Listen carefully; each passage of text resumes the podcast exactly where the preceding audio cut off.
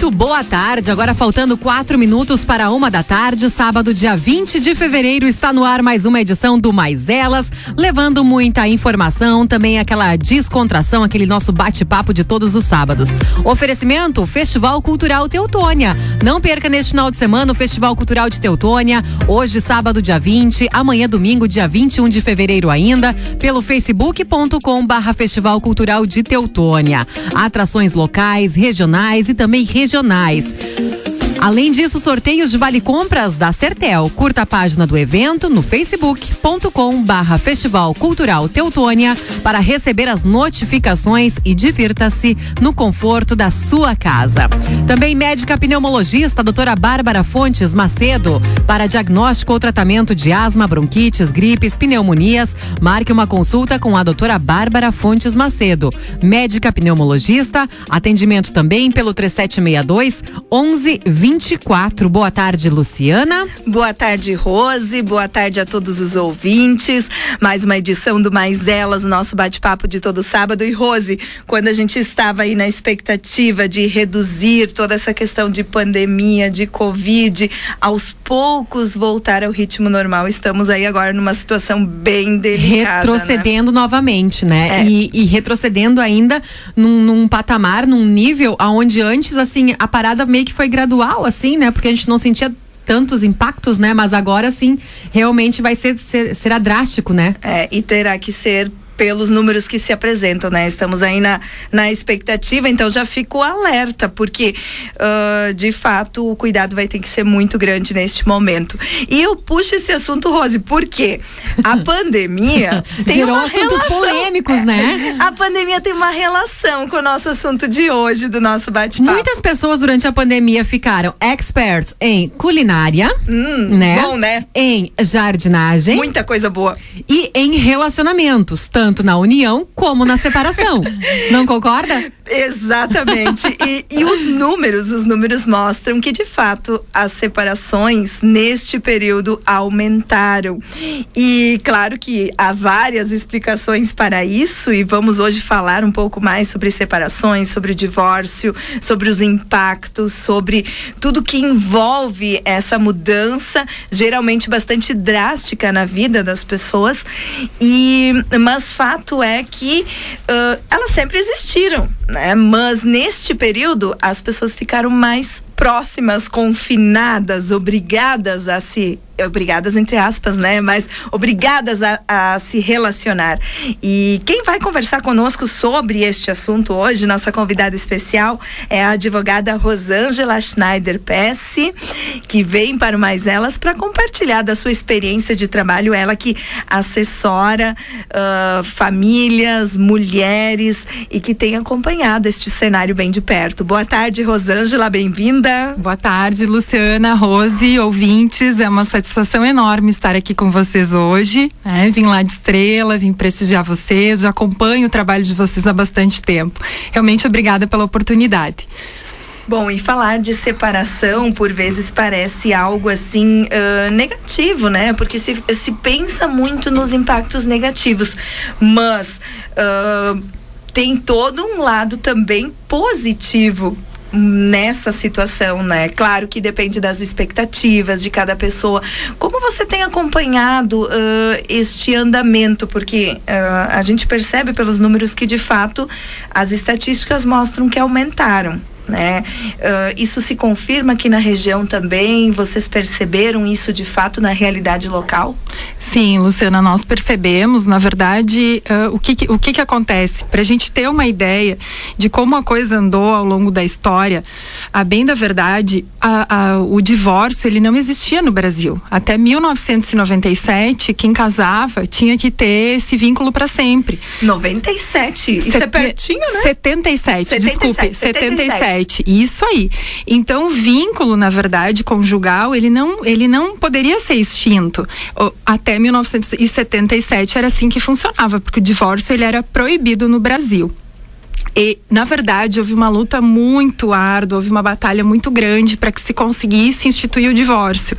Antes se falava até em desquite, Isso. né? Existe essa, essa palavra e muitos falam, ah, é desquitada, né? Existe realmente, existiu naquela época o desquite. Os jovens há mais tempo lembram bastante dessa expressão. Lembram dessa expressão, exatamente. Então, o que que acontecia? Eles diziam que, que o divórcio ele não poderia ocorrer porque ele acabava com as famílias, acabava com a taxa de natalidade e até aumentava o índice de criminalidade. Por isso que os moralistas eles não permitiam de modo, em hipótese nenhuma, que o divórcio ocorresse. Foi com a emenda constitucional 9 de 77 que o divórcio foi instituído no Brasil. Só que aí, Luciano, outro detalhe. Se fala muito na questão ainda, e você também utilizou corretamente a palavra separação. O divórcio, ele era antecedido da separação, porque era uma espécie de estágio probatório que os casais tinham que passar. Para tu teres ideia, bem antigamente, o, os casais eles passavam por esse período como se fosse, como eu disse, um estágio probatório. Para ver se de fato, de fato eles queriam que separar. tinham que se separar. Então tu tinhas que comprovar três anos de separação, Tudo isso. tudo isso e mais cinco anos de separação de fato. Então não era bem assim. E mesmo com a lei do divórcio, que foi lá em 77 que comentamos, também só podia se divorciar uma vez. Ou seja, no momento que o casal se divorciasse, ele só podia se divorciar uma vez e casar somente uma vez. Então, o que, que acontecia? As pessoas viviam muito na informalidade, porque não acontecia essa proteção tal como temos hoje, que é a proteção à união estável, aos relacionamentos. Inclusive, hoje nós temos contratos de namoro regulamentando essas situações.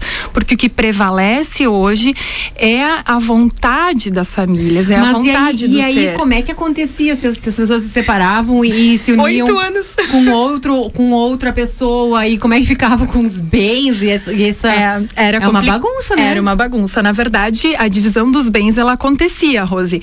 A divisão dos bens, sim, só que não poderia casar novamente. Então, qual a proteção que as famílias tinham, né? É, o que, que se diz que a vontade do, do, do- ser humano não era preservada. O Estado regulamentava muito isso e havia também uma constante influência religiosa naquele período.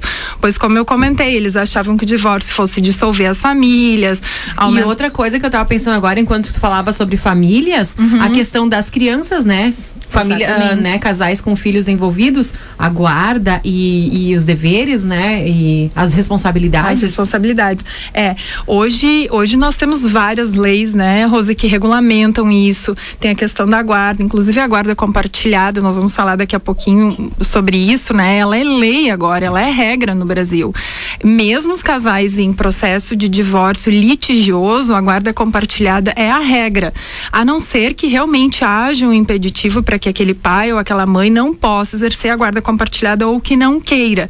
Mas a partir de 2014 é regra no Brasil, a guarda compartilhada é regra, né? Mesmo que tenha o processo litigioso envolvendo o casal, a guarda compartilhada, o que que se preserva? É o melhor interesse da criança. Sempre, em todas as hipóteses, é o melhor interesse da criança que prevalece. E com a pandemia, como você bem comentou, se percebeu realmente ah, ali no- nos meses em que as coisas retomaram, depois de julho, agosto, um aumento do número de, de divórcios, né? Por quê? Porque o pessoal realmente, naquele período de confinamento, também não pôde buscar auxílio, tanto em cartórios quanto o Poder Judiciário, porque ambos estavam com essas restrições, né?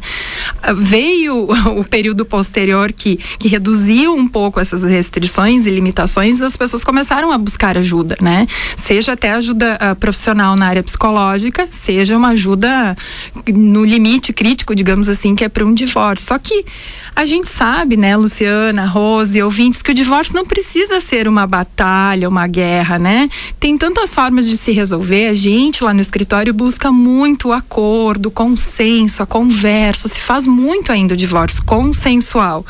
Na minha opinião, né, e na opinião de vários colegas, ainda é a melhor alternativa. Então hoje a, a questão do divórcio e da separação se dão juntos, vamos Sim. dizer. É possível fazer. Tudo isso mudou quando você antes falou das Mudou, exatamente. faz Eu vou te dizer tempo. aqui, isso com a emenda constitucional 66 de 2010, foi insti- 2010. e isso foi instituído o divórcio direto no Brasil. Foi uma coroação, na verdade, para o divórcio.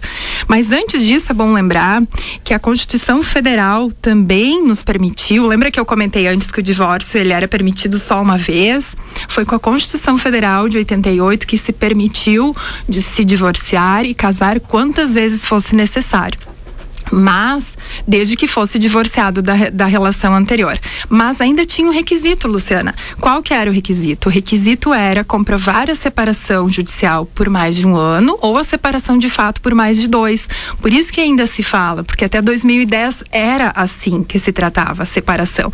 Tanto que muitos ainda utilizam, né, como Estado civil, separado judicialmente. Por isso que tinha esta expressão. Só com a emenda constitucional 66 de 2010 2010 que se deu o divórcio direto no Brasil. Antes não era assim. Você falou ali da nomenclatura e me surgiu uma curiosidade. Uh, quando eu for preencher um documento e eu sou divorciada, eu preciso colocar que eu sou divorciada? Sim, isso divorciada. Vale, isso vale tanto para o sexo feminino quanto para o masculino, porque uma vez eu escutei alguém dizer assim, ó, que o marido não precisa dizer para todo mundo que ele é divorciado, o homem, né? E a mulher não, vai ter que carregar sempre, principalmente quando há mudança de nome, né? Que ela vai ter que carregar sempre aquele documento para cima e para baixo para comprovar e para provar que ela é divorciada.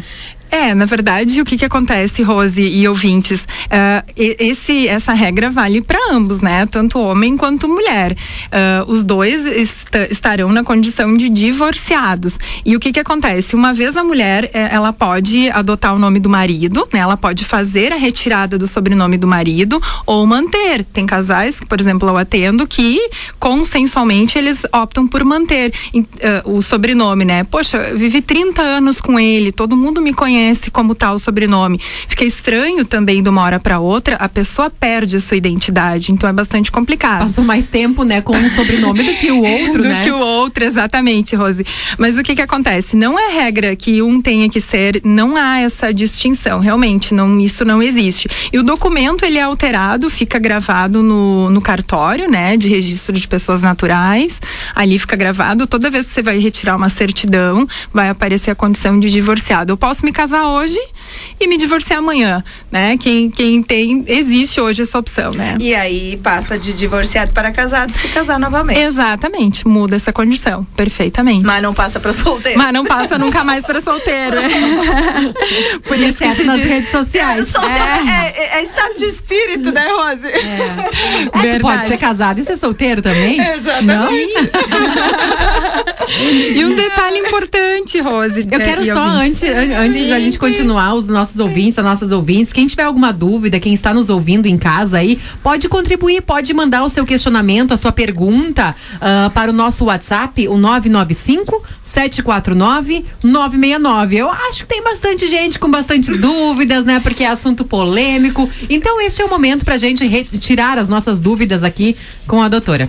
Nós, uh, nós vamos dar prioridade para os ouvintes, né? Mas pergunta vamos. não vai faltar Perguntas, aqui, Rose. Né? Tem mais de 30 aqui para fazer. As que estão anotadas e as que estão na cabeça, as né? que estão na cabeça. Agora nós cortamos Sim, o raciocínio não, não. dela. Vamos vai ler lá. se ela vai lembrar. Bom, vamos lá. Na verdade, Rose e Luciana, sempre vão haver pessoas casando, pessoas se divorciando, né? Eu li, inclusive, uma notícia recente da, da revista A Época que fala que até o número de casamentos aumentou. Ao passo que aumentou o número de divórcios, também aumentou o número de casamentos. Não quer dizer que as pessoas não casam mais, não. elas apenas separam mais. Exatamente, porque inclusive essa semana eu fui ao cartório uh, regularizar alguns documentos para clientes, eu vi dois casamentos acontecendo, né? Acontecendo da forma presencial, claro, com toda a segurança devido à pandemia da Covid, mas já estavam acontecendo. E isso também, o que, que contribuiu para aumentar o número de casamentos? Vamos dizer assim, houve um provimento uh, número 100 de 2020 que facilitou os casamentos, porque agora pode se casar online, sabia disso? Uau! Pode, tem o drive-thru, sim, tem várias, tem várias questões que melhoraram. Lá pelas tantas a gente fala Mas sobre isso. Mas isso em função do Covid? Em função da Covid. Uhum. Porque uh, se viu uma certa uh, redução na busca por esse serviço, tanto é que para as pessoas comprarem imóveis, regularizar, também estavam um pouco né, restritas. Então, com este provimento, uh, houve a, a intrusão, inclusão da plataforma e-notariado que facilitou isso. Por exemplo, Tive um cliente outro dia lá dos Estados Unidos, valendo-se dessa plataforma e notariado, ele firmou a documentação, uh, fez uma videoconferência com o tabelião daqui, né, e firmou o documento através de um, de um token, né, de uma assinatura judicial, que é fornecida gratuitamente pelos cartórios, né. Agora eu estava aqui refletindo, ao mesmo tempo que a pandemia fez com que muitos casais que, entre aspas, estavam casados, não, de fato casados, não só entre aspas, né?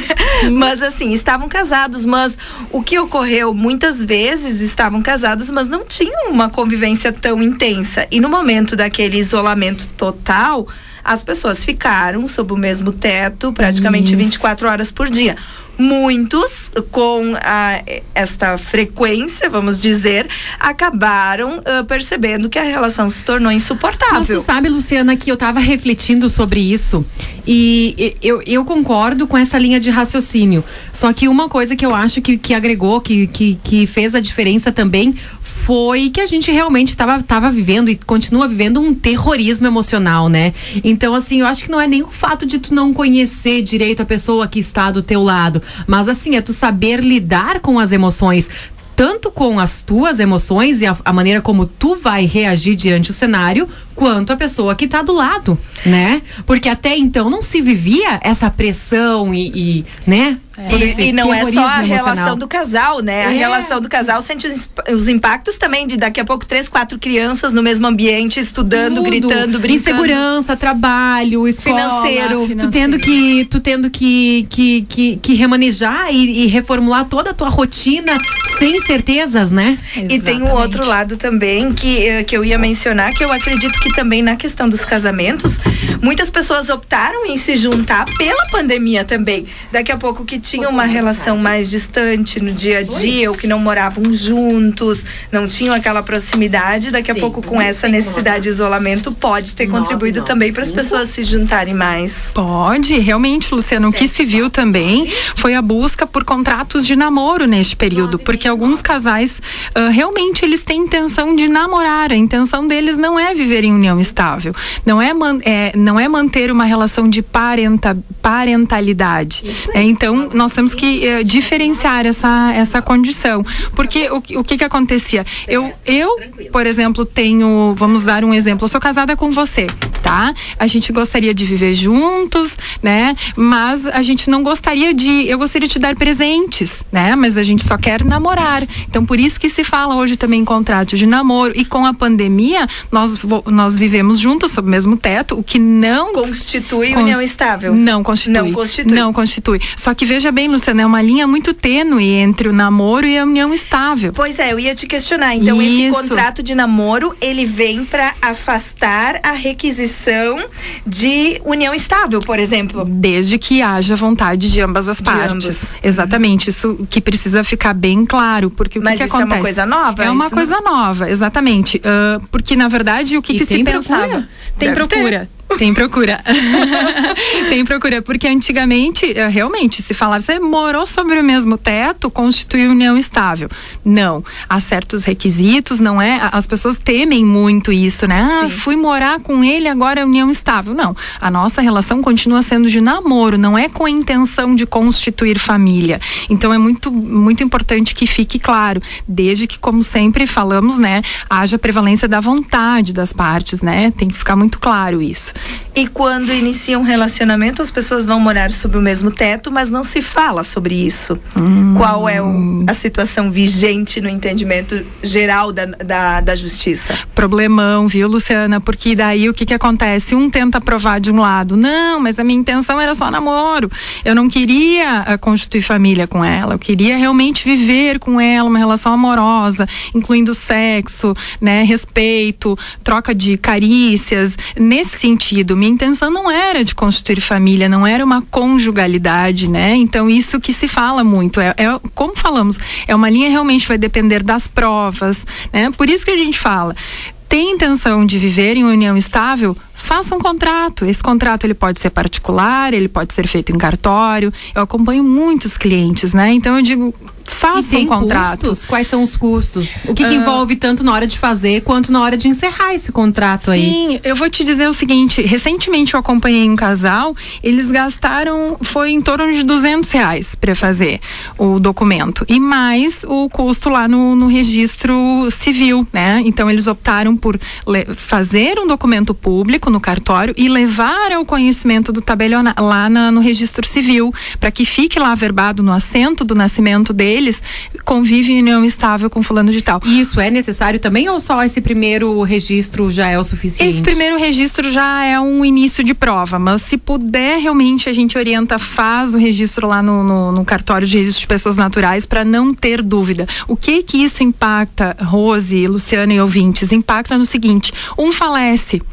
Né? Tem toda a relação do INSS, previdência, pensão por morte. Como provar que eu estava junto com ele em união estável? Só os filhos me basta? Não. O INSS tem exigido três provas distintas. Então as pessoas dizem, não, eu tô tranquila, eu tenho filhos em comum com ele, isto prova que eu mantenho uma união estável com ele. Não somente isso.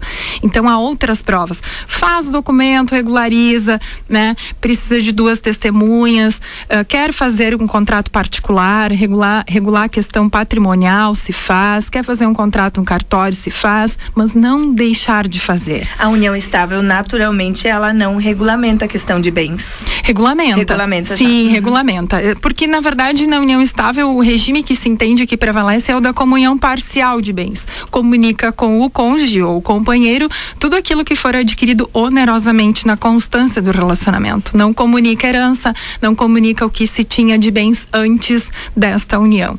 Mas é importante. Que é o acho... sistema vigente quando uh, atualmente no país, vamos dizer assim, nos casamentos, é, é esta, uh, este o regime vigente, a não ser que o acordo e o pedido seja diferente. Diferente. É, o mais comum que se vê realmente é o da comunhão parcial e que se julga por muitos juristas, estudiosos, o mais justo, digamos assim, né? Porque o que que acontece? Se eu trago uma herança do meu relacionamento anterior, ela é minha, né? Eu não preciso comunicá-la com o meu cônjuge. Então, realmente, é, aquilo que a gente construiu junto, sim, cada um tem direito à metade. Agora, não aquilo que eu trago de bens antes, né? E, e isso Ou que venha a ter de bens futuros. É, não, bens futuros se comunica. Mas no caso de herança? Ah, não. Daí, daí não, não, exatamente, daí não. não comunica. Isso aí, bem lembrado, Luciana, daí não, não comunica. Isso aí. Vamos ao primeiro intervalo, Rose. Na sequência, a gente retorna com o nosso bate-papo. Os ouvintes podem participar fazendo seus questionamentos para a Rosângela.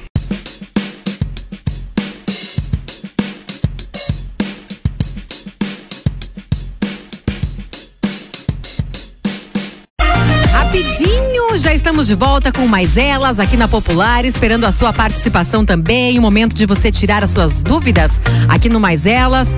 Faça sua pergunta através do nosso WhatsApp, o 995-749-969. Mais Elas que chega até você com o oferecimento da médica pneumologista, a doutora Bárbara Fontes Macedo. E também do Festival Cultural Teutônia. Só um pouquinho. Aqui só fala se eu deixo. Ah, é, né? Eu esqueço, eu esqueço, desculpa. Não, eu tô falando festival, eu pensei, bah, é uma baita oportunidade pra já entrar no clima do que será a regra semana que vem, é, né? Ficar aí. em casa na, e curtir Na verdade, os eventos, né, eles já, já estão sendo cancelados a partir de hoje, né, Luciana? A partir das 22 horas, não pode mais haver nenhum estabelecimento aberto.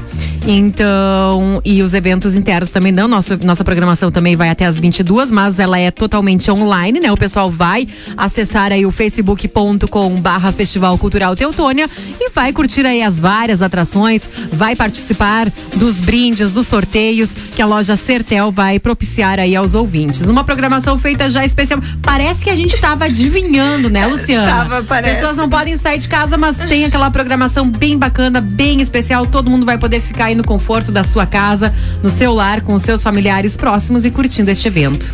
Sem dúvida. E hoje, falando com a Rosângela Schneider Pesce, falamos sobre divórcio, separação e são muitas questões envolvidas, mas eu gostaria que você falasse assim, Rosângela, a pessoa que agora está com desejo de separar. Como é o procedimento? Qual é o primeiro passo? Basta a vontade de um. Essa separação não precisa ser desejo de ambos. De ambos. O, qual é o primeiro passo? O primeiro passo, Luciana, é realmente é buscar uma orientação jurídica adequada. É consultar um advogado, de preferência especialista na área de direito de família, para que dê esta orientação. Porque nós temos, ah, desde 2007 também, a possibilidade de fazer o divórcio no cartório. Por isso que se fala tanto do divórcio em cartório. Né? Facilitou realmente, mas tem que ter alguns requisitos. Então, como você falou, a bem da verdade, há três tipos de divórcio. Tem o divórcio amigável, extrajudicial, que a gente fala, que é o divórcio em cartório. Tem o divórcio uh, judicial consensual, tá? E tem o divórcio litigioso, que realmente quando não há consenso entre as partes em relação a patrimônio, guarda de filhos, né? Realmente há um conflito.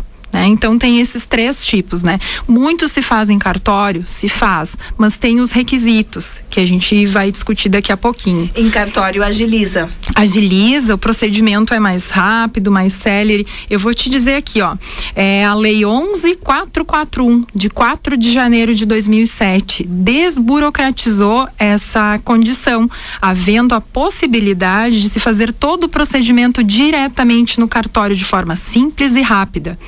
Então, eu até fui perguntar outro dia, quanto que tá o valor? Se é, uma, se é um divórcio comum, sem, par, sem partilha, não envolve partilha de bens, não envolve pensão para o outro cônjuge, uh, em torno de 250 reais a taxa de cartório né, os emolumentos, mais 250 para também averbar isso no, no cartório de registro de pessoas naturais. Isso porque com o divórcio extrajudicial, muitas pessoas optaram então por fazer, mas uh, tem os requisitos, né, Luciana? Nem todo mundo preenche os requisitos. Vamos ver quais são eles.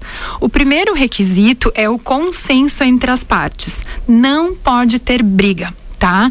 Por uma imposição da lei para que o divórcio possa ser realizado em cartório através de uma escritura pública de divórcio lavrada pelo tabelião é necessário que todos os termos da separação sejam consensuais, né?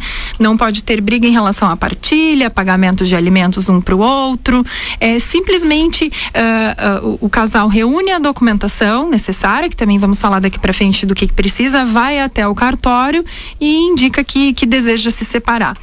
Mas não é só este requisito. Não basta simplesmente a vontade das partes. Tem mais alguns requisitos que a lei impõe. O casal ele não pode pode ter filhos menores nem incapazes. Né, que tem menores de 21? Não, menores 18, de 18. 18. Isso aí, menores de 18, nem incapazes que estejam sob efeitos da curatela ou da tutela. Então, Outro detalhe que também é importante que os ouvintes saibam: a mulher não pode estar grávida, né, para fazer esse procedimento no cartório, porque realmente a mas lei. Não se pede exame antes.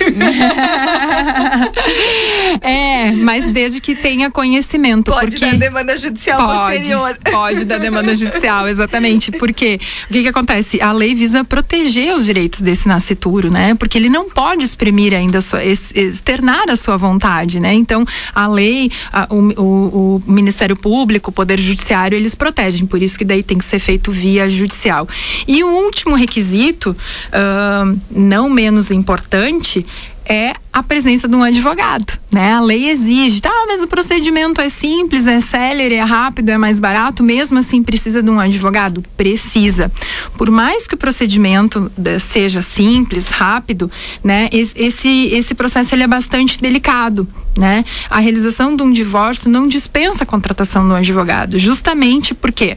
Porque ele fiscaliza o documento, né? Tudo bem, o tabelião tem fé pública, né? Eles são excelentes, né? Eu, eu aqui da região assim, eu vou te dizer, eu conheço todos, trabalho com todos, são fantásticos. Mas realmente, para orientar o casal, tem que ter, a lei exige a presença de um advogado. E toda separação é obrigatória? É obrigatória. Também. também, é obrigatória. Então, precisa que haja consenso entre as partes, não pode haver filhos menores e a presença, então, de um advogado. Tá? Pode ser um advogado para ambos? Tem que ser dois? Como é que funciona? Vou te responder essa pergunta. Pode ser um advogado para ambos? Como um advogado para cada uma das partes. Às vezes, um só vem procurar e só, olha, eu estou em consenso com meu marido, a gente vai se divorciar, e aí o advogado assiste os dois, né? Não é tão comum, porque fica entre aspas, aquela desconfiança. Ah, ela foi procurar primeiro, ele foi procurar primeiro, né? Então, eu julgo até interessante se cada um puder contratar o seu, acho até melhor para não gerar essa possível desconfiança no futuro, né? Temos aqui a contribuição de um ouvinte, o seu José, que mandou um recado pra gente no nosso WhatsApp, relembrando alguns fatos na história e colocando uma opinião pessoal dele. Não esqueçam que mulher separada não podia entrar em festas nem bailes. Também assim. isso tinha muita influência na igreja, pois só em 1988 houve a lei plena para o divórcio. E aí ele relata ainda que ele não concorda que no cartório citem o nome do cônjuge anterior Pois Você é. tem alguma coisa para dizer Nunca sobre vi isso? nenhum. Comigo não aconteceu, uh, Rose, de Tipo, citar, né? quando tu te separa, Ah, sim, fica registrado. fica registrado que você Sim, foi casado com fulano de tal. Fica registrado. Porque depois que você casa, você não Mas pega se tu mais. casar dez vezes, tu vai ter o registro. Vai. Nas averbações. José, eu sim. também não concordo com isso, Fica. José. Tô É, contigo. Eu assisti um casal outro dia e realmente tinha o nome da ex-conde, né? Ainda olhei e aí, claro, né? Não pude deixar de observar, mas, mas fiquei conhecendo ali o nome da outra conde que, que né? Agora, teve o relacionamento. impedimentos que o ouvinte coloca, é, detalhe, aí a gente volta às questões culturais, Uhum. sociais, porque eram imposições apenas à mulher separada, Isso, né? isso aí, exatamente. O homem, na verdade, seguia o baile, né? Só que ele se vivia muito na informalidade. Como não tinha lei que regulamentava isso, era, era tudo muito informal, né? E realmente, só a partir de 2010, com a emenda constitucional 66, datada de 13 de julho de 2010, que houve o divórcio direto no Brasil. Antes disso, realmente, como nós falamos, não era permitido se É que divorciar. tudo é de épocas também, né? Tinha Tudo é época de que épocas. tinha que casar pra morar junto, né? Exatamente. Não era pela lei, mas era pela Não era lei nem pelo social. casar, né? Mas, né? Isso. E uma, e uma curiosidade.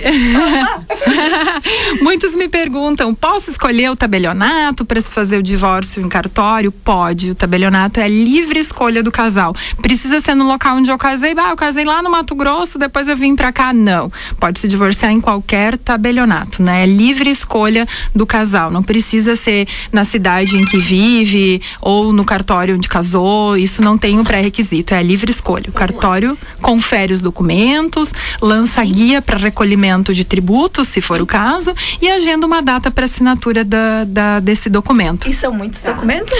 São, já vou te dizer aqui o que, que a gente precisa. Ah, o normal é consultar realmente um, um advogado na área. Mas os documentos essenciais são RG e CPF, informando a profissão e endereço de cada um dos cônjuges, RG e CPF dos filhos, se tiver, né, maiores, só pode no caso, a carteira da OAB, da, da- do advogado que assiste, a certidão de casamento atualizada, segunda via atualizada, a escritura de pacto antinupcial, se houver, a descrição dos bens, se tiver uma avaliação prévia, e o comprovante de pagamento dos tributos. É o que necessita. E quando se vai para este, saindo agora da esfera do cartório, que é a novidade ah, mais, vamos dizer, o mais recente, a possibilidade nova. Ah, o tradicional na justiça, né? Tem as duas modalidades. O consensual, então, ah, tem alguns requisitos a mais. O consensual, na verdade, se faz quando ah, judicial, consensual, judicial se faz quando tem filhos menores. Na verdade, ah, o que que acontece? Eu sou obrigada a fazer esse divórcio perante a justiça, né, perante o poder judiciário, junto ao fórum, porque tem filhos menores. Então, se submete ao crivo do Ministério Público, que Pra atua como fiscal da lei, da exatamente. criança. E aí também pode ter um advogado para ambos ou um advogado para cada uma das partes. Temos pergunta de ouvinte. Sim, ah, a, nossa, a nossa ouvinte está com uma dúvida, porque ela já se separou do seu parceiro e agora ela ela já se se divorciou, né, no caso, e agora ela voltou a viver com ele. E agora ela pode fazer essa essa Pode. união Pode sim, eu ia falar de sobre isso. namoro, união É, estável. assim. Pode casar de novo. Tem o artigo que eu vou dizer para vocês qual que é, acho que é o 1577, que dá essa possibilidade. A qualquer tempo, o casal pode retomar os efeitos do casamento, tá? Possível casar com ex, né, sem problema nenhum. Eu oriento a esta ouvinte, o ideal seria casar de novo. Vai e casa de novo, não tem problema nenhum. É possível casar e recasar tantas vezes quantas forem necessárias. Então, o ideal, se ela vive junto, vai e casa. Organiza essa vida. Isso, sim, pode, pode sim. Eu não casava, mas tudo bem. Se a, se a advogada pode. que tá dizendo. Casar, né? sempre. Mas, mas uh, tem, a, tem a questão do vínculo, do emocional, mas tem a questão legal também, né? Sim. Então, o casar ou não casar, ele envolve uma série de, de pontos também, assim como a decisão de separar. Por vezes a decisão de separar pode ser algo realmente muito instantâneo. Vamos pegar o exemplo da pandemia. Sim. Todo esse estresse, toda essa situação. Daqui a pouco, na, naquele, naquele momento, calor. naquele calor da hora, a decisão foi por separar. Mas daqui a pouco tempo vai mostrar que aquele casal era feliz antes e pode ser feliz amanhã. Né? Sei lá. Eu já atendi, uh, Rose e Luciana, casais que se divorciaram e lá pelas tantas retomaram o casamento e hoje estão muito bem. Eu acho que realmente existe isso, uh, não só a pandemia já acontecia antes, né? Não foi, claro, a gente hoje fala muito, evidente que a pandemia aconteceu, né? É que e... era ruim, né? Depois viu que pode piorar. mas eu já escutei de muitas mulheres separadas que hoje elas são mais amigas dos seus ex-maridos do que enquanto casadas. Então, Sim. essa possibilidade, eu acredito que existe realmente. Eu acho que a gente vai pro intervalo bem rapidinho e daqui a pouquinho a gente retorna com essas questões aí.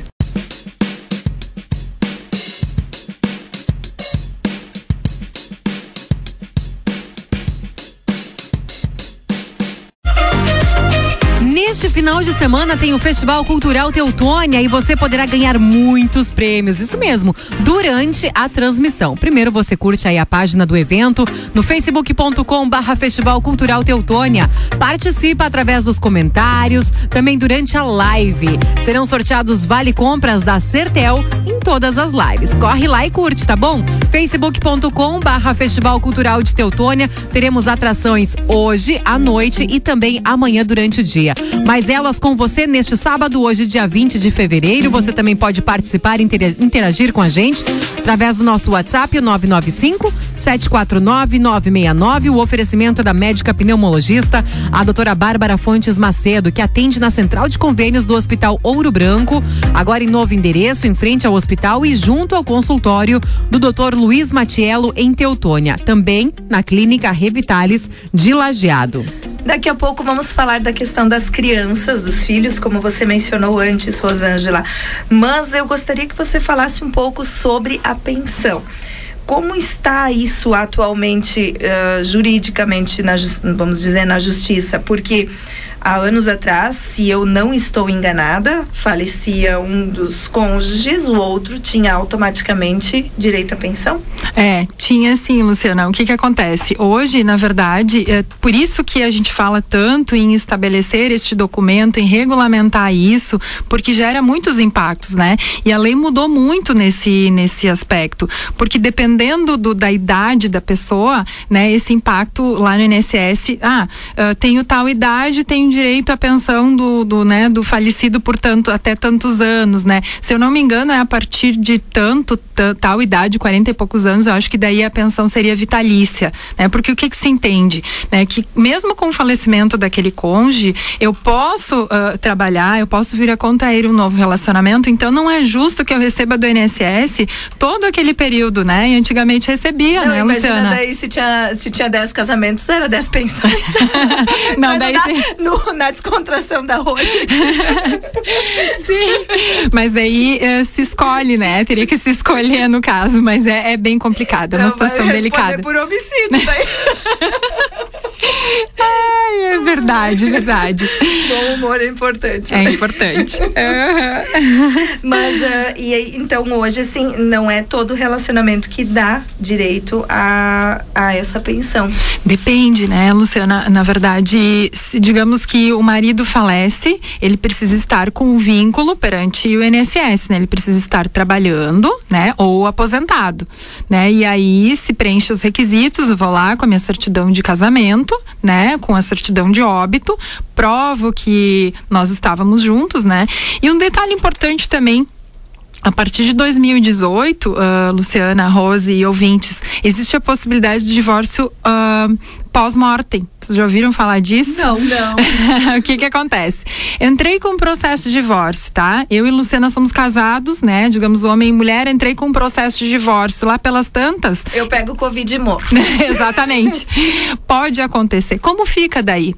Desde 2018, uh, ah, através de, um, de, uma decisão lá no Mato Grosso, tá? Que envolveu o Dr. Rodrigo da Cunha Pereira, que é presidente do BDFAM, e ele defendeu muito essa tese. Prevalece o quê? Prevalece a vontade das partes. Qual que era a minha vontade antes de falecer? Separar. Separar, me divorciar. Então, a minha condição, eu, eu, o divórcio, ele vai retroagir lá para a data do pedido. Por exemplo, eu, eu posso estar em andamento com o processo, seja litigioso, seja amigável, amigável, melhor ainda, porque daí prova realmente que a minha vontade era, e da minha parceira também, da minha companheira, da minha cônjuge, era se divorciar.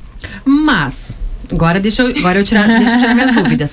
A primeira delas é a seguinte: não seria mais fácil ficar com a, a nomenclatura ali de, de viúvo ou de viúva? Não, não, Rose, por, por quê? quê? Porque justamente não seria a vontade do falecido que estaria sendo preservada. Mas pela burocracia. Não, não, não porque e o impacto coisa, no INSS, né? E outra coisa, se no, no caso, no papel lá do divórcio, eles iam dividir a metade dos bens, papapá, e tal. E aí uma pessoa morreu, e aí como é que fica essa divisão de bens? Ah, isso prevalece. Quanto à divisão de bens, ela não perde o, o direito, né? Porque ela tem direito à meação, que já é dela, né? E ela pode concorrer na herança também em igualdade de condições perante os demais herdeiros.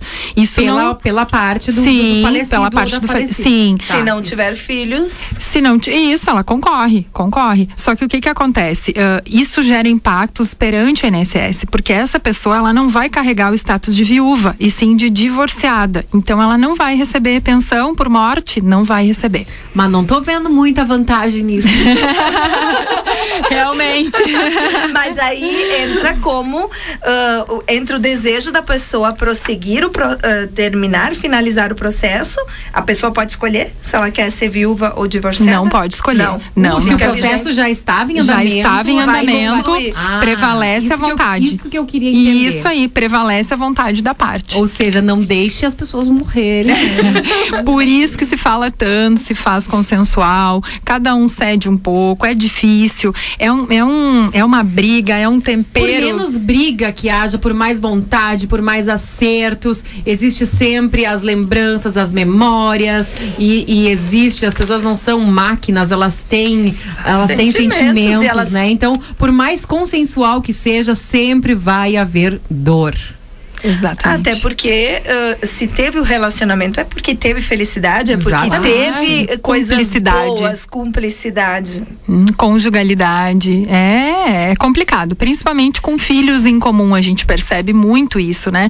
O divórcio, na verdade, a, a dor não acaba com o divórcio. A decisão para aquele que chegou e teve coragem de dizer chega, não aguento mais, ela causa ao mesmo tempo um sofrimento dilacerante, especialmente quando se tem filhos, como comentamos. A raiva, muitas vezes, tempera um pouco aquele verdadeiro caldeirão. E meio a essa dor, a pessoa tem que se organizar novamente, uh, seja financeiramente, uh, ver uma nova moradia, família de origem, daqui a pouco não visitava mais os pais, volta a precisar morar na casa dos pais, amigos, amigos em comum, os amigos em comum, guarda dos filhos. Então é muito. O que, que a gente percebe assim nos casais que eu atendo? É muito difícil ver o ex com outro outro ou com outra. É muito difícil compartilhar os filhos. Chego numa, num evento ou num local, tá os meus filhos na mão de um outro, vamos dizer assim. É, é complicado. Realmente a gente percebe e organizar essas questões patrimoniais, responsabilidades com os filhos é a primeira coisa que se faz.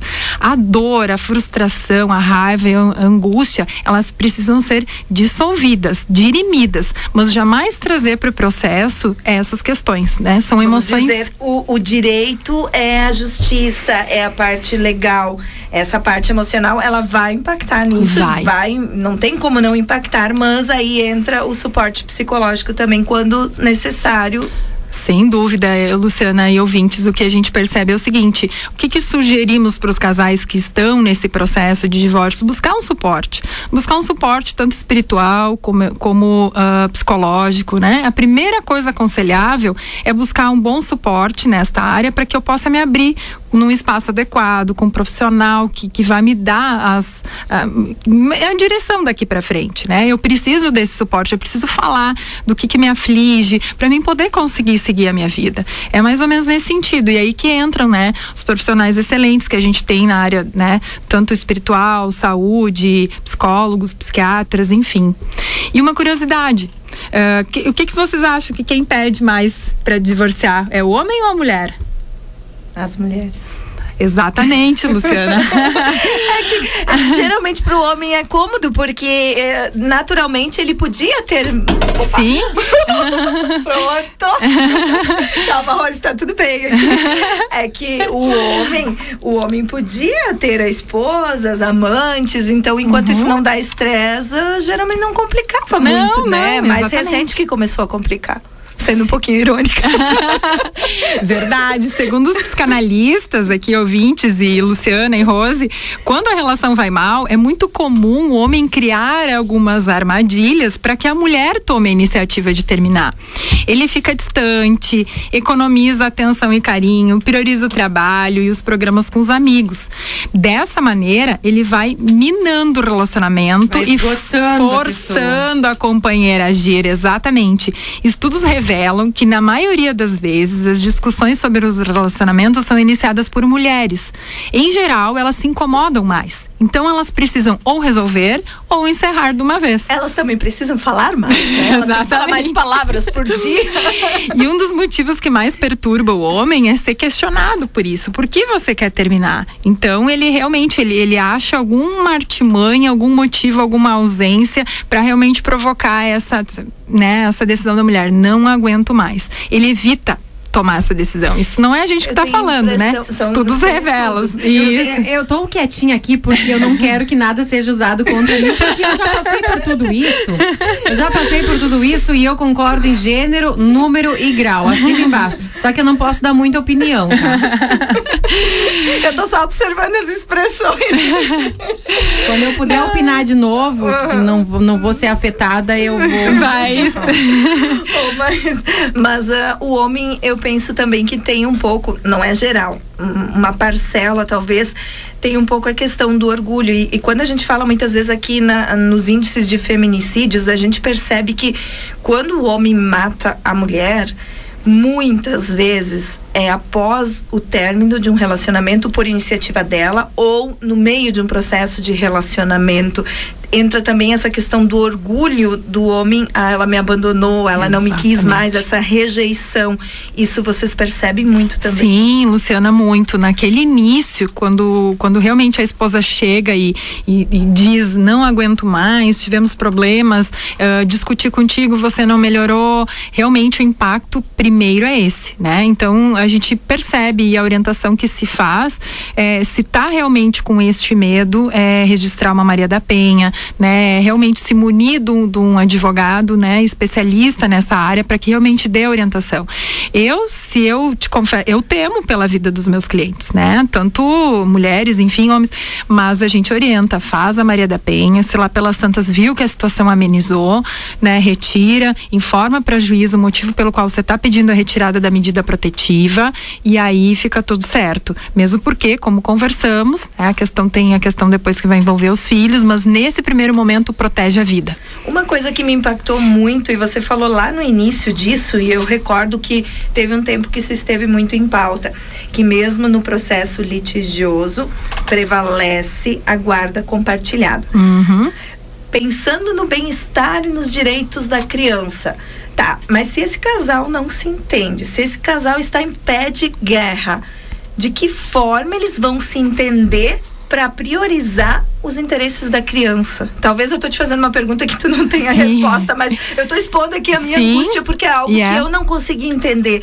Eu, eu, eu, a minha opinião é que essa lei é incorreta, né? Mas é uma opinião pessoal porque, de fato, se o casal não se entende nem para decidir que vai separar, tá num pé de guerra, como é que eles vão. Eh, porque na guarda compartilhada tem que negociar, tem que combinar quem vai buscar, quem vai fazer isso, tem pagamento de escola, tem compromisso aqui, tem decisões conjuntas. Daqui a pouco a criança fica doente, tem que decidir o que fazer. É muita decisão para ser tomada em conjunto para duas pessoas que não, às vezes não, não se, se falam. falam. Exatamente, Luciana. Eu tenho casais nessa situação que enfrentam um processo judicial que mal se falam e que está prevalecendo a guarda compartilhada. Como funciona? Muito mal. Porque ele fala com ela realmente num tom agressivo, né? Muitas vezes até se valendo da alienação parental. Ela responde só aquilo que é solicitado, sim, não, talvez, né? E, e realmente muito preocupa as mulheres, enfim, não estou dizendo que os homens, né, não me interpretem mal, não estou dizendo que os homens não estão preocupados com os filhos, mas a mãe vai estar tá cedendo os filhos para o pai levar para um novo espaço, numa nova casa que não é a casa deles, vai estar tá daqui a pouco numa nova companheira que a mãe não conhece. Então, realmente é um processo bastante delicado, Luciano. Eu, eu te entendo a tua angústia e a angústia que a gente vê também dos, dos meus clientes, né? Eles me perguntam assim, ah, a minha preocupação é somente com os meus filhos. Se eles estiverem bem, eu estarei bem também. Só que como a responsabilidade, na verdade, se diz que encontra respaldo no Código Civil, isso no artigo 1630, os filhos estão sujeitos ao poder familiar do pai e da mãe. E o Estatuto da Criança e do Adolescente, no artigo 21, prevê isso, né? Em igualdade de condições. Se falava antigamente do pátrio poder, né? Hoje é o poder familiar. Hoje já está mais em voga a questão do poder familiar. Ele é exercido pelo pai e pela mãe em igualdade de condições. Como você disse, decidindo a questão de escola, atividades extra, vai ficar com quem tal dia. E aí não tem pensão, porque a guarda compartilhada tem, tem. pode haver, pode haver Mas sim. de ambas as partes? Pode haver. Por exemplo, uh, temos uma situação lá que o pai tem uma situação econômica mais favorável que a mãe, né? E, ele de, e eles, em comum acordo, ou enfim, a justiça determina que pague um, uma pensão para os filhos, mesmo com a guarda compartilhada. Pode haver a regulamentação da pensão, mesmo com a guarda compartilhada. Não significa que muitos acham, né? Vou pedir a guarda compartilhada, tô me livrando aí da pensão. Não é assim.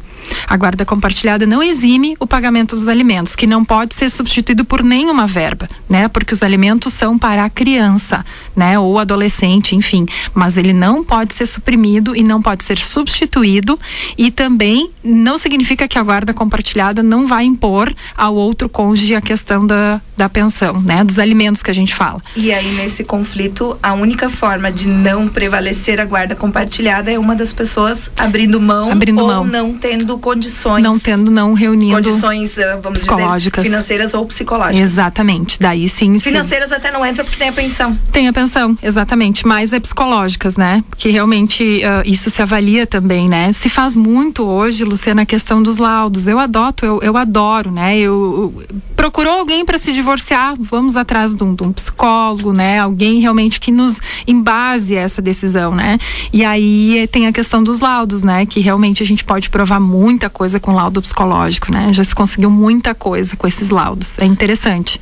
Temos mais um intervalo, Rosi? Não, eu já. Ah, tu já, já deu um jeitinho para nós falar um pouco mais. Quais são, Rosângela, as principais dificuldades que você percebe envolvidas nesse processo, além dessa questão que a gente já falou dos filhos, da guarda compartilhada, quando a situação é de atrito? É, realmente, a gente fala que essa, esse término da relação não pode prejudicar os filhos, mas acaba respingando. Eles sofrem, querendo ou não, não é muitas vezes falado para eles com clareza: olha, papai e mamãe se separaram, papai e mamãe vão, vão morar em casas separadas. Então é importante que o casal, quando tome esta decisão, chame as crianças, por menores que elas sejam, para que elas entendam que papai e mamãe serão sempre papai e mamãe, que eles amam eles, que eles não, eu me arrepio de falar, que eles vão se divorciar eles vão morar em casas separadas, mas continuam amando eles, porque é muito comum que eles se sentem culpados, né, Luciana? Eles acham que estão se, se, o papai e mamãe estão indo morar em casas separadas por causa deles e não é. Então, às vezes até se orienta e eu acho muito importante que a própria criança tenha um amparo, né, esse suporte psicológico para que ela saiba entender. E pessoas vivem muito bem com pais divorciados, né? Não significa, como falamos no início, não precisa ser uma batalha, né? Tem que se decidir como dois adultos estatísticas, se formos olhar números, ah, em pesquisas em escolas, em diversas escolas comprovam que em muitas turmas a maioria dos pais de crianças não estão sob o mesmo teto, não estão num relacionamento no momento. Então, no, no mesmo relacionamento pai e mãe, né? Uhum. E uh, então é uma, uma realidade muito comum hoje. Sim, constituição de novas fica, famílias. E como fica o direito das crianças? Ele é sempre vinculado ao pai e à mãe. Vou pegar um exemplo agora. Uh, nós nos separamos, uhum. nós temos uh, um filho, tá? E aí um de nós inicia um novo relacionamento Uh, e se tem um filho ou já tinha filhos anteriores, essa relação das crianças, os direitos das crianças, elas têm sempre um vínculo direto com o pai e a mãe? Ou a condição dos, das novas famílias também. Impõe direitos e deveres para as crianças compartilhadas? Na verdade, Luciana, funciona assim. O, os pais, uh, eles, né, eles ao constituírem novas famílias, né, eles sempre manterão aquele vínculo com aquele filho do relacionamento anterior, tá? Eles não simplesmente, ah, uh, tem um novo relacionamento, agora meu valor dos alimentos vai reduzir. Não. Para se pedir uma redução no valor dos alimentos ou uma talvez uma isenção, é preciso provar que a situação econômica financeira mudou. Isso se faz judicialmente, né? Se prova, diz, olha, tínhamos estabelecido lá 20%, né? Num período X, minha renda ainda era esta, mudou, a situação econômica minha mudou, mas não significa, muitos pensam, ah, só pelo fato de eu constituir uma nova família que o valor dos alimentos vai reduzir. Não é assim. Tem que se provar que realmente a situação econômica mudou neste período. E, e se existem dois ou três relacionamentos com filhos. Como acontece isso? Com esse cálculo. acontece. Não existe pela lei dos alimentos, né? Uh, no, na lei 5478 de 68 que estabeleça um valor específico para as pensões ou mesmo um percentual a ser fixado. O que que se observa e que deve ser observado para parâmetros de fixação é o binômio necessidade. Necessidade se sabe que o menor ele tem necessidades presumidas. Eu não preciso provar que eu preciso comprar fralda, leite, lenço umedecido. As necessidades são presumidas de uma criança. Possibilidade tem que haver a possibilidade e a proporcionalidade. Então, esse tripé realmente é observado ao fixar o valor dos alimentos. Agora, esse possibilidade é relativo, né? Porque vamos dizer que o pai está pagando a pensão e uhum. a mãe tem o cuidado, tem a guarda da criança. Agora, o pai diz que não tem possibilidade. E se a mãe não tiver? Pois é. Na verdade, sempre existe uma dúvida, né, Luciana? Porque quem paga pensão alimentícia acha que paga muito. E quem recebe acha que recebe pouco, opinar, né? Eu, eu não pago e não recebo isso pensão. Isso não acontece só no caso de separação. Isso é qualquer coisa que se tu for comprar alguma coisa numa loja, no mercado, se tu tá prestando um serviço, tu sempre vai achar que vale Paga mais. A pessoa muito. que vai pagar tá pagando demais. Isso é uma coisa bem lógica, assim, do ser humano, né? É. Sim. Mas uh, eu ia brincar que eu não pago e não recebo pensão, mas que eu acho que todas as pensões neste momento precisariam ser reajustadas. Se considerar o valor dos aumentos, aumentos. da alimentação. Sem dúvida. Isso, como isso ocorre? É. Isso é regulado? Mas o hum. salário não aumentou. É, não, é isso aí. E a verdade. Eu concordo contigo, mas o salário não aumentou, né? Sim, exatamente. Não, então. Fica como, né? Teria que provar, daí tudo vai depender da prova, né, Luciana? Se entra no judiciário, se prova que realmente as despesas da criança aumentaram, né? Houve a introdução de livros. Antes eu não comprava livros, hoje eu estou tendo que comprar livros, vamos supor, né? O pai tem que ajudar. E nada impede, por exemplo, que uh, se fixe um valor dos alimentos regular, 20%, vamos imaginar assim, e o pai, com essas despesas extras, ou o pai ou a mãe, né? A gente fala muito pai, né? Sim. O pai ou Mas a mãe Pode ser o contrário, pode ser. Pode ser sim, já pensão. fiz muito também a questão de guarda para o pai. E aí o que que acontece? Essas despesas extras, o outro cônjuge contribui também, porque são despesas extras e eventuais. Ficou doente. Caramba, gastei 300 reais na farmácia. É justo que o outro cônjuge corresponda, né, venha uh, com a metade, né, no mínimo. Não não significa que pago pensão e simplesmente está resolvido por isso, né? Agora na prática a gente sabe que não é bem prática não é, não é assim, simples, não é tão simples. Porque exatamente. precisa colaboração, porque se tiver que entrar na justiça toda vez que tiver que pagar um extra na farmácia. Exatamente, é complicado. A gente uh, orienta então a reunir essas comprovações, guardar notas fiscais, né? De todas as despesas a gente orienta a que se tenha essas comprovações comprovações para no momento futuro que precisar, a gente possa realmente comprovar essa condição. Relacionar-se não é fácil, nunca foi e parece estar até mais difícil, mas vale a antiga regra, né? O diálogo Diálogo. Geralmente é o melhor caminho. É o melhor caminho. É o que a gente sempre orienta, Luciana. Tentar conversar, principalmente regular. Tanto é que quando a gente entra com um divórcio judicial, na primeira audiência, na tentativa de conciliação, o que, que a juíza faz? Decide a questão em relação aos filhos. Só isso. Só isso. Vai discutir patrimônio depois, né? Se leva um ano, dois, o processo judicial litigioso ele é muito demorado e ele causa muito sofrimento. É que a questão das crianças tem urgência, né? A claro. criança precisa se alimentar escola, precisa se alimentar. Exatamente. Precisa uma casa. Precisa uma casa. Então, ali que se define, primeiramente, essas questões, né? Regulamenta a guarda, né? Uh, determina dia fica com um, dia fica com outro, essa visita, né? Organiza primeiro essa questão envolvendo os filhos e depois vai para a parte patrimonial. E aí sim a guerra tá solta. Porque um diz, não, isso aqui é meu, isso aqui é teu.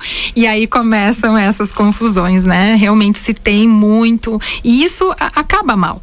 Ambos acabam sendo prejudicados, né? Isso acontece acontece muito, muito, também na, na. Eu ia falar do sistema agora da, da união parcial. Sim. Porque na união parcial, vamos dizer assim, as pessoas não têm por hábito, a maioria não tem por hábito guardar documentos do que do que passou, né? Passou, do que compraram, do que um comprou, Não. outro comprou, do que compraram juntos. É muito difícil. Por isso que sempre se diz, né? Depende muito da prova, né? O que, que se tem de prova? Ah, mas eu tinha um carro, a gente comprou no período que a gente estava junto, estava no nome do outro. Como faz? Tá, mas vocês adquiriram? Não, é que na verdade ele tinha um outro carro, ele deu de entrada que era só dele. Veja a confusão, né? Então cada caso é um caso bastante específico, bastante delicado. A gente trata com bastante atenção. Não tem uma regra uh, certa, né? Por exemplo, se desconta. Se ele tinha um carro que valia, vamos supor, 20, 30 mil reais, se desconta daquele novo veículo, que na verdade não comunica com a nova conge, né? Com a conge atual. Né? Então tudo isso tem que ser levado em conta. É um cálculo e que é, é por feito. isso também que demora muitas vezes. Por isso que demora, exatamente. O melhor caminho é tentar realmente esse diálogo, essa essa forma de se resolver até para não prejudicar o, comprometer o patrimônio. Por isso que se diz o patrimônio fica comprometido, porque ele vai se dissolvendo ao longo de um, de um processo judicial. E não sobra mais muito. Quem quer separar quer separar o quanto antes. Né? Exatamente. Né? E quanto mais discussão, quanto mais debate, mais longe mais vai, longe o, vai o casamento. E fica mais difícil restabelecer uma nova união, né, Luciana? Complicado. Então, melhor botar uma pedra, resolver aquela situação e daí seguir a vida adiante. Rose, estamos já com tempo? Sim. Tá no fim. Tá Infelizmente, no fim. passa voando, né? Passa a gente voando. não conseguiu fazer todas as perguntas, fica pra próxima. Fico à disposição, Luciana. Rosângela, uh, deixa esse espaço final para você, como as pessoas podem te encontrar, fazer contato, tirar dúvidas que ficaram do nosso Sim, nosso perfeito. Uh, primeiramente, agradecer a vocês, né, o grupo todo, pela acolhida, pela recepção. Fiquei muito feliz em te reencontrar. Soubemos lá pelas tantas que éramos colegas no, no ensino fundamental médio. Né? Descobrimos. Então, realmente obrigada, Rose, pela acolhida, né, de vocês todos aqui. Me senti muito bem aqui com vocês. Foi realmente uma hora bastante prazerosa. Fico à disposição. Sou de Estrela, sou, sou mãe do Arthur e da Helena, que até estão escutando a gente agora. Tô mandando um beijinho para eles, pro meu marido Felipe, que é meu braço direito, a minha mãe, o meu pai, o Ademar e a Terezinha, né? Um pai beijo. Está aqui na recepção, o pai está aqui na recepção acompanhando, né? Um beijo especial para todo mundo que está escutando escutando a gente, os meus amigos, a minha contadora, que eu sei que está na escuta também. E realmente, fico à disposição, meu Olha, escritório. Luciana, com tanta audiência, eu acho que a gente tem que trazer ela de novo. Vamos lá. Ai, meu escritório é em Estrela, né? Bem na frente do Cicred, né? Deixo o meu contato depois com a Luciana para quem quiser, né? Estamos lá. Meu marido é contador, eu sou advogada, então a gente tem um suporte realmente bem bacana, né? Quem precisar, a gente fica à disposição, se coloca à disposição, né? Para atendê-los da melhor forma. Muito obrigada, Bem, Rosângela. Obrigada. Um abraço para todos os ouvintes. Estaremos de volta no próximo sábado.